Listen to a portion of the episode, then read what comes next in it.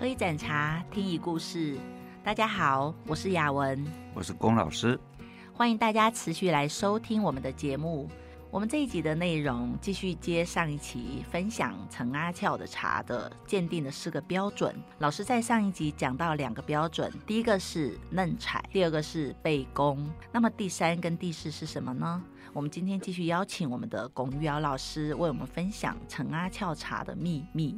老师，请。上一集啊，就说他做工到位啦，嗯。啊，然后还有那个背功哈，嗯。那背功的话，其实洞顶哦是这样子，洞顶茶他们哦，如果你到山上去，他们说关东煮米亏哎，嗯，糯米香。啊哈。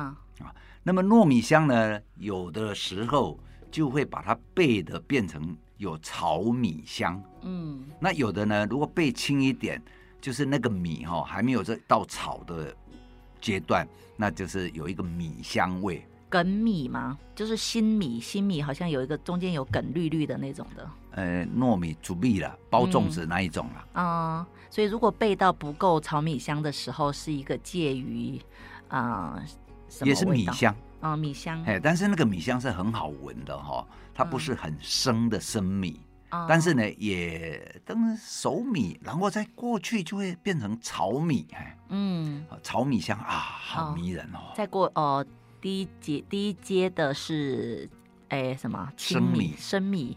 那第二阶熟米，熟米煮熟的米。对。那再来炒米香。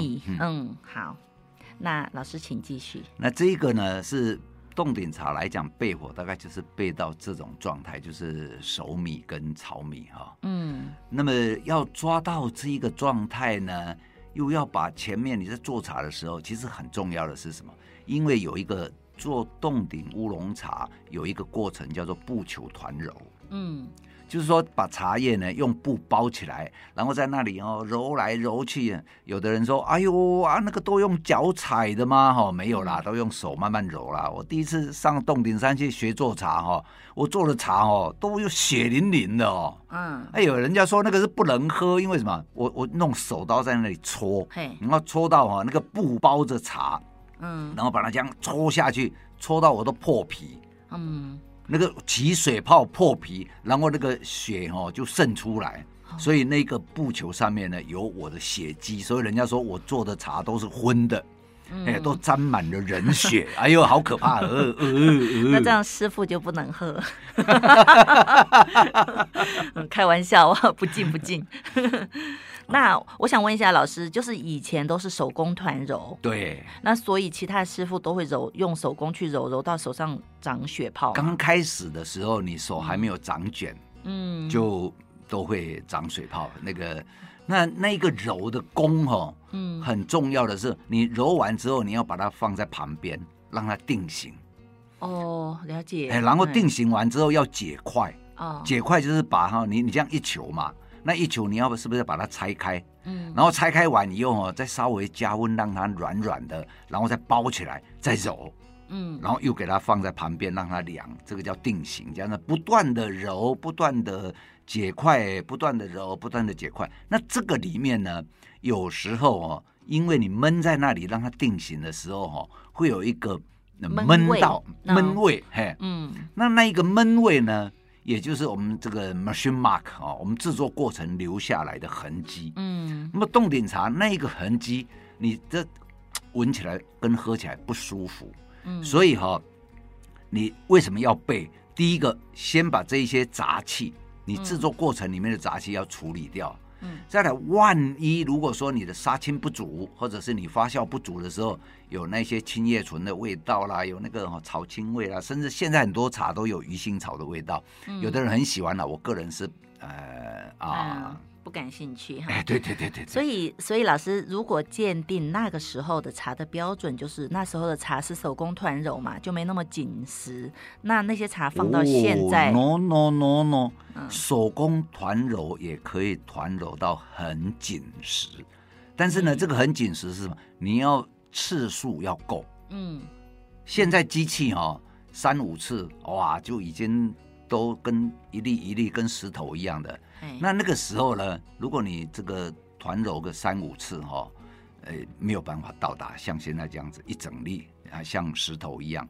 所以当时的这个乌龙茶哈，我们称为叫做黑阿 Q，或者叫色阿 Q，就是说它很像那个虾子哈，你烫熟的时候虾子不是会勾起来吗？对，啊，那就是说你是像在打绳索一样的，慢慢的让它去呃卷卷卷，然后卷到最后它自己卷起来，就很像虾子烫熟了，所以那个又叫苏阿 Q，又叫黑阿 Q，我已经讲两次了，请各位记起来哈。嗯。嗯好了，老师，那个，所以刚刚讲说阿俏茶的到位，那是到什么位呢？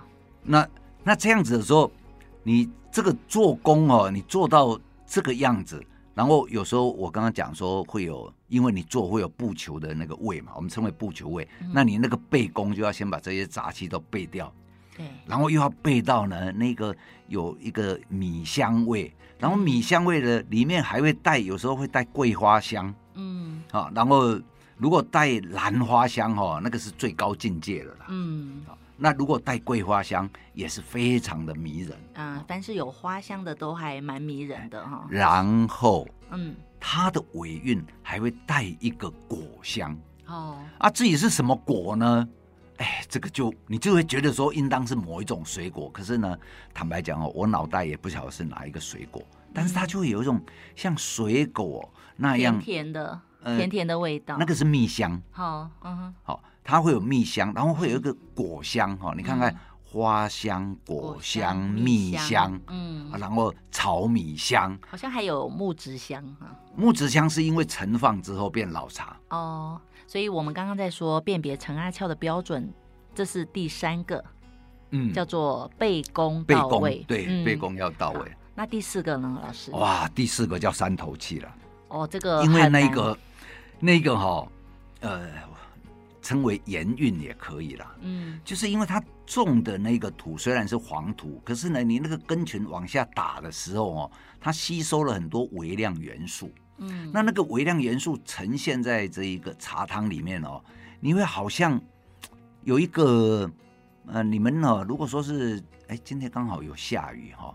如果说是天气很热，刚下雨的时候，然后你到山边，你去拿那个石头去来闻，有一个那种味道哈。我们上回也有讲，那个叫做石头生锈的味道。嗯，石头，哎，如果不是讲石头生锈，那是另外一种味道是什么？因为通常一般听众他会认为说石头怎么会生锈？哎，我们就叫石锈味啊。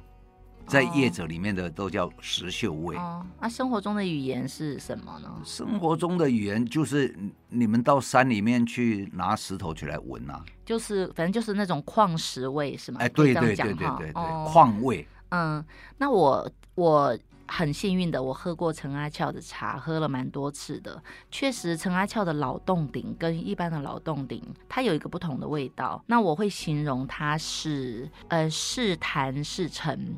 就是又像檀香味，又像沉香味，就看你那天泡茶的时候啊，天气啊，水温啊，茶量啊，呃，还有就是杯子的材质都会影响到那个杯底香的味道。有的时候就会是老山檀香的味道，有的时候会是沉香的味道。其实真的还蛮美的。那个沉香味或檀香味哈、哦，那是由于烘焙之后然后陈放哦，嗯，陈放之后产生的一个。啊，这一种很高雅的的香气哦，那个味道真的是太美了。然后那个如果没有成年，嗯、没有没有哈，哦，没有成年我们也喝不到，因为嗯，阿俏茶不不可能没有成年的，都是民国七十几年的茶啦。哎，老师，阿俏阿俏是哪一年往生啊？哎，这个我就不知道，请各位自己上网查哈。哦、民国七十几年那个。我们这一位制茶大师哈，就做仙去了哈，嗯，因为常年坦白讲，常年在做这一个炭焙哈，那呃对肺部的伤害是蛮大的，嗯，所以很不幸的那个阿俏大师哈，嗯，是在肺腺癌就把他带走了，嗯。嗯所以阿俏茶至少都是民国七十几年，就是三十多年了嘛。那一定是再加上当初的背工跟重跟那个很足的发酵，放到现在，如果是阿俏的茶，一定会有那个嗯是痰是陈的味道。我个人觉得啦，那个是谈是成那个其实后面呢哈，呃，我有认识一些人哦，他们在阿翘师还在的时候就买了他的茶，就是都买一堆，然后买了以后不带回家，都放在山上。嗯，那交给他的儿子。嘿，对，交给他儿子呢，每一年或者是每隔几年就拿出来复焙一次。嗯，了解。那这一个复焙呢，就是。那个时候就是他们成家的手法，嗯、呃，因为就因为都是阿俏的儿子嘛，嗯。啊，比如说陈代斌先生啊，陈代国先生啊，嗯，啊，那他们诶都会从他爸爸那里哈、哦、学到一些他们的呃诀窍，嗯，独家秘诀、哎、对对对对对，对，对，嗯，那往好处想呢，就是一支阿俏的茶哈，同时拥有阿俏师的。呃，很好的工艺，然后也有岁月，然后也有了陈代斌先生焙茶的功力，所以 这样嗯，不好要慢慢保养，因因为茶是，诶，在现在在对老茶的态度就是说哦，不要父辈的比较好，嗯，但是在我年轻的时候学茶呢，呃，是用这一个武夷山的观念。就是每隔半年或者是一年要父辈一次，嗯，就是你觉得说啊，这个茶已经润润哈，就是有一点潮湿的时候，嗯、那怕继续放下去哦会燥铺，对，所以呢就你就要再轻轻的过火一下哈，嗯，让它烘一下，把它的水分烘干，然后呃空气中的杂味、环境的杂味把它烘一烘，哎，对对，把它处理掉，嗯。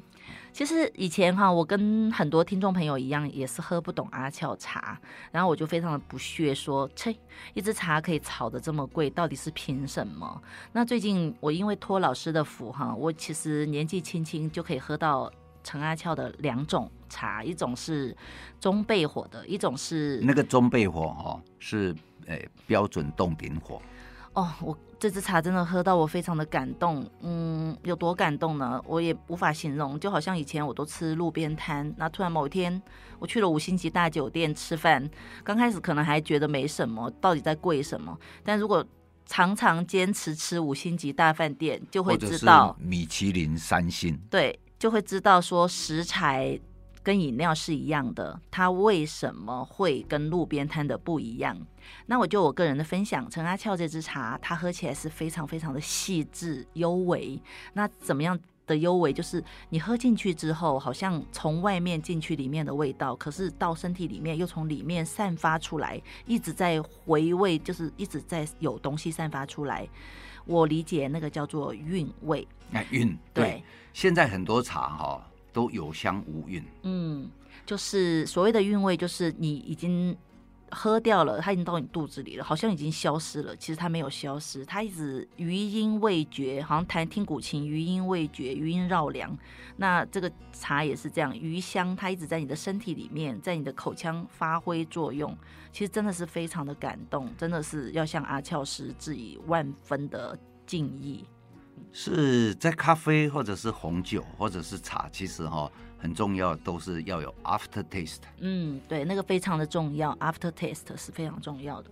那真的是有一点可惜，现在大家由于、嗯、呃在台湾哦，大家会抢那个鼻香，嗯，鼻香扑鼻香哈、哦，然后那个韵味常常就没有做到位。对，所以现在很多茶都有香无韵，嗯、包括这个呃，现在呃，比如说冠军一斤六十六万的呃白毫乌龙。嗯，新竹白毫乌龙冠军一斤六十六万，嗯、那个哦，真是香的不得了，嗯、真是好香好香，我也不知道怎么讲了哈、哦。可是，嗯，一两泡之后哈、哦，就是水甜，嗯，那喝起来呢，以前的白毫乌龙是有韵的，嗯，但是现在的白毫乌龙也是有香，嗯，然后呢少韵，嗯，这是我个人觉得还蛮可惜的了哈。有没有可能是老师你没有喝到有韵的白毫乌龙，你只是喝到六十六万的贵的白毫乌龙呢？也许现在是有韵的，但是只是价格比较便宜，或者是工艺师没有被炒作出来啊。现在哦，哎，有韵的这一个白毫乌龙哦，反而价钱没有那么没有那么高。嗯，然后呢，有香无韵的哈、哦，哎，价钱反而比较高。那么茶农就会都做成有香无韵啊。嗯，因为鼻子在前面啊，要先闻到比较才才算呐、啊。那后面的东西，其实现在大部分人快节奏，他也没有没有很多人会去追求那个后面的东西。这个也是有可能的，嗯，抢大众市场嘛，嗯，对呀、啊。所以有时候哈是这样子，这种品饮的东西是看每一个人的觉受了哈。嗯，那像我这种是算比较老派的品饮，我是希望茶呢是从香气到滋味到韵味都要有。嗯，因为老师你喝过早期的，然后你也喝过现代的，所以你是站在现代往前看。你看到的东西会比我们更多。那其实有很多年轻人，包括我哈，我们是站在现在去看未来，我们没有办法去搜寻我们脑袋里面没有的关键字，也没有错，这个也可以理解。哎，没有错，哎、嗯，过去很美好。未来可以继续更美好。嗯，嗯，还好万幸的是，我们工作室还蛮多陈阿俏的茶，我这样可以慢慢的喝。但说不定某一天遇到大户，可能就整个通通给我买走。所以我今天我今天总结一下哈，老师说鉴定陈阿俏茶四个标准，第一就是嫩采，然后去数它的叶脉不超过六对。我讲的不对，老师要帮我补充哦。好。第二就是做工要足，做工所谓的做工足，就是在嫩采的情况下要做到绿叶香红边，发酵要足，要喝起来要有粥汤感。嗯，还有就是背功要足，要到位。背功所谓的背功到位呢，其实我还有点雾煞煞，没关系。这个如果有朋友，备茶，茶是蛮专业的。对啊，嗯、我无法用简单的一个字把老师这个所所谓的专业的备茶就可以告诉大家。但如果大家有感兴趣的话，欢迎来太初有茶工作室跟老师面对面讨教备茶的工艺，什么叫做到位。那第三嘛，哈，哎，第四个，第三，第四个，第四个是山头气。那我刚刚分享我个人的体验，山头气就是檀香、沉香的味道，然后还有一些。当然，现在老茶可能也没有什么瓜果香，但是我就是无法说出那种仙气，各位要喝了才知道。嗯，嗯，很多东西自己如果没有体验哈，嗯，是很难理解的啦。对，那有的人呢，喝了呢。也还是没体验，那这就没办法了。嗯，今天有连友说那个有神秘感，如果没有接触的东西，永远都会有神秘感。其实我们人类大概只了解所谓宇宙的百分之五，有百分之九十五我们都不知道的。嗯嗯，可能不到百分之五哦，搞不好是百分之零点五哦。maybe。嗯，好，那我们今天要说另外一个话题，就是。我要跟听众朋友偷偷说，我今天下午有偷听到龚老师在洽谈茶书，因为他星期四会有一个编辑跟他约谈，就是讲到茶书的事情。编辑会议。对，那我想问一下老师，请问老师可以给我们这些初学者推荐一些对我们有用的茶书吗？茶书哈，如果要从古时候来看哈，我其实。呃，我看过年轻的时候了哈，嗯，我看过古籍，哎，就从《陆羽茶经》开始，我大概看过五十八本古书。哇塞，古文吗？呃，《陆羽茶经》那个算古文吗？老师，你会不会只看封面，没有看内容？呃，因为那个太夸张了，真的。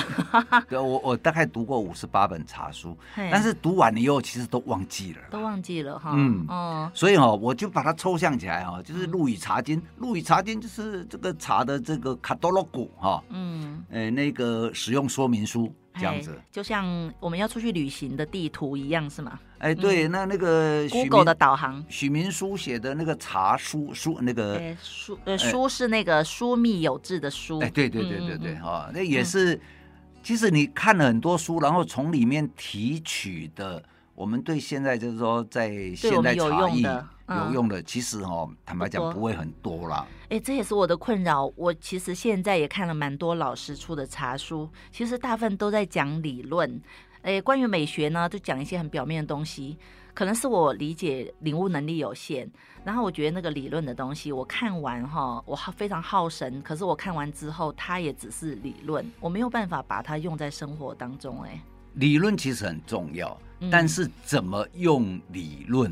来帮助我们的生活哈，嗯、坦白讲，这又是另外一个学问，嗯，因为这个不容易了。老师可以分享一下，你当初看了五十八本茶书，你是怎么样把它工具书变成一个工具，用在你的生活中吗？哎，你我们在上一集里面哈有谈到那个水，嗯，啊，那水呢，比如说就说这个呃蟹蟹眼过了鱼眼深嘛，说说欲作松风鸣嘛。嗯，那么古人呢也是从生活上然后体验之后，然后他用这样美妙的文字形容，然后我们就把它这个逆向工程了。你在煮水的时候就缓过去看嘛。嗯，那看呢？说哦，那这个哎，真的刚开始是呃小泡泡，再来就是中泡泡了，再来就大翻滚哈。嗯、那么如果是以现在人来讲呢，我们如何添加上去了？用现代的语言吗？不是现代语言，嗯、我们那那个是一个现象。我觉得他那样蛮好懂的啊。是啊，那是观察到一个现象。嗯。但是这个现象哦，对我们喝一杯水有什么帮助？哎，这个没有想过哎，我只是当下看到这样子，我就说哦，原来水要这样子来识别，但是我们不会去想到往后。我们上一集有讲说，嗯、这个你这样子在滚的时候，你给它滚五分钟再来泡茶，嗯、你就可以泡出暗暗的茶。对，为何呢？哦，请问老师科那个呃科学的解释是什么？是这样子啦哈，其实呃我们在泡茶哈，台北市的水。哎哦，我们住在台北了哈。嗯，那台北市的水哈，翡翠水库的水，它的这一个呃钙镁离子哦，我们看钙镁离子是比较呃那个是比较大的数据哈。可生活中没有测钙镁离子的东西呀？有啦，你拿去那个水资源公司测就有了。老师要不要直接说软水、硬水，这样比较贴近生活？哎，对，台北的是软水，太软了哈。软水，嗯，哎，那个呃，而且太软。钙镁离子，钙镁离子多的水是软水吗？钙镁离子太多就叫硬水哦。好，比如说超过一百二十嗯 ppm，那这个是呃硬水。了解，嗯。那么其实这么软的水泡茶一定好吗？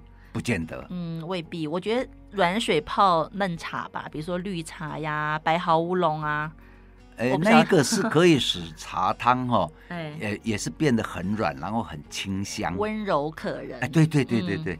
那么，假如说我们用铁茶壶，或者是用陶壶，那么这个铁离子会进去啊，改善它的那个那个软度哈。哎，对对，可可能会硬一点这样的哈，就增加铁离子嘛。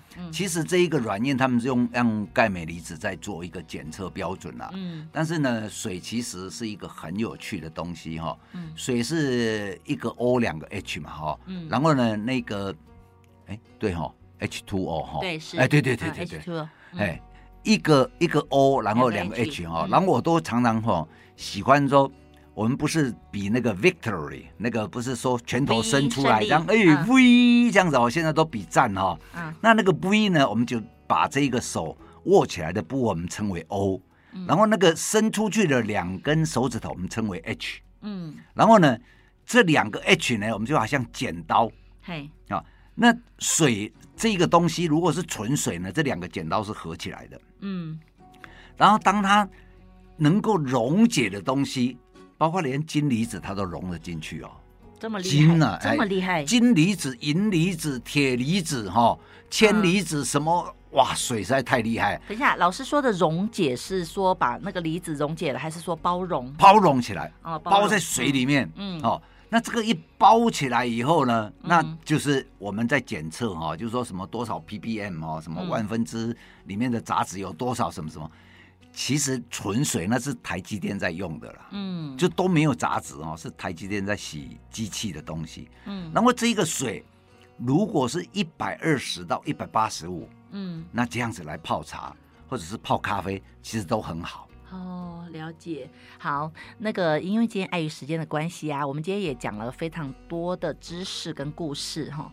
嗯，我们今天讲了陈阿俏，那我们也讲了老师要出茶书的一个事情，一个引子。那刚刚讲到水。嗯，我现在不打一个消息，就是我们每周三会在太初有茶工作室办茶会。那茶会的茶品几乎是以陈阿俏茶为基准，然后再搭配其他的茶。如果有想要来参加的听众朋友们，请洽询太初有茶的粉专，嗯，留私讯跟我们讲，就会有工作人员跟你接洽。那今天我们的节目就录到这里，喝一盏茶，听一故事。我是雅文。我是龚老师，请大家持续收听我们的节目，下次见哦，拜拜，拜拜。